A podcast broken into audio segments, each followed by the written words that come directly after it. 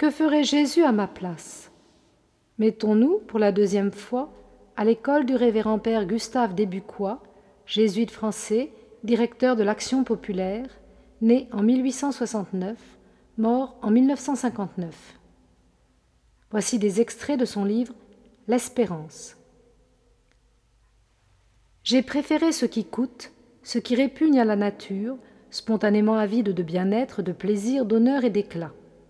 En m'incarnant, je me suis fait pauvre, petit, souffrant, méconnu, persécuté, supplicié.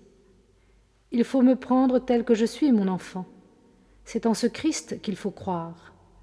C'est en ce Christ qu'il faut espérer. Quand j'introduis dans ta vie ce que j'ai choisi pour la mienne, la pauvreté, l'effort, l'épreuve, l'échec, l'injustice ou la malignité d'autrui, la souffrance, ne te laisse ni troubler ni déprimer. Tu m'es uni plus que jamais. En toi, je me continue. Mon fils, ta mission ici-bas t'impose, tout en aimant le Seigneur ton Dieu, de le faire aimer. Elle se modèle, mon enfant, sur ma propre mission au cours de mon passage sur la terre et depuis au cours des siècles. Cette mission, je l'accomplis directement par l'action de mon esprit sur les âmes et par ma providence.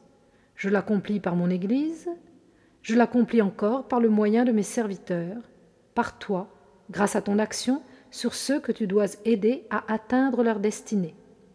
Sois bien fidèle à cette vocation. Sois fidèle à répondre aux besoins des âmes que je groupe autour de toi ou que je mets sur ta route. Prends modèle sur la Vierge Marie comme sur moi-même. En même temps que mon humanité divinisée, je mets sous ton regard un exemplaire humain que tu peux imiter sans réserve.